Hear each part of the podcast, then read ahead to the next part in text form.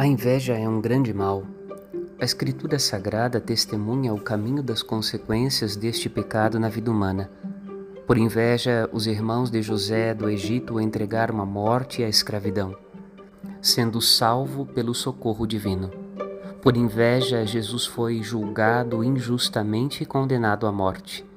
O invejoso mata com palavras, calúnias, difamações, fofocas e até com atitudes pois lá no fundo da sua alma se sente inferior e incapaz. Lembremos que nossas verdadeiras capacidades não vêm de nossa pobreza, mas da misericórdia divina. É Deus que nos coloca em pé e nos faz capazes. Não precisamos sentir inveja se vivemos sob o senhorio de Jesus. Meditemos. Padre Rodolfo.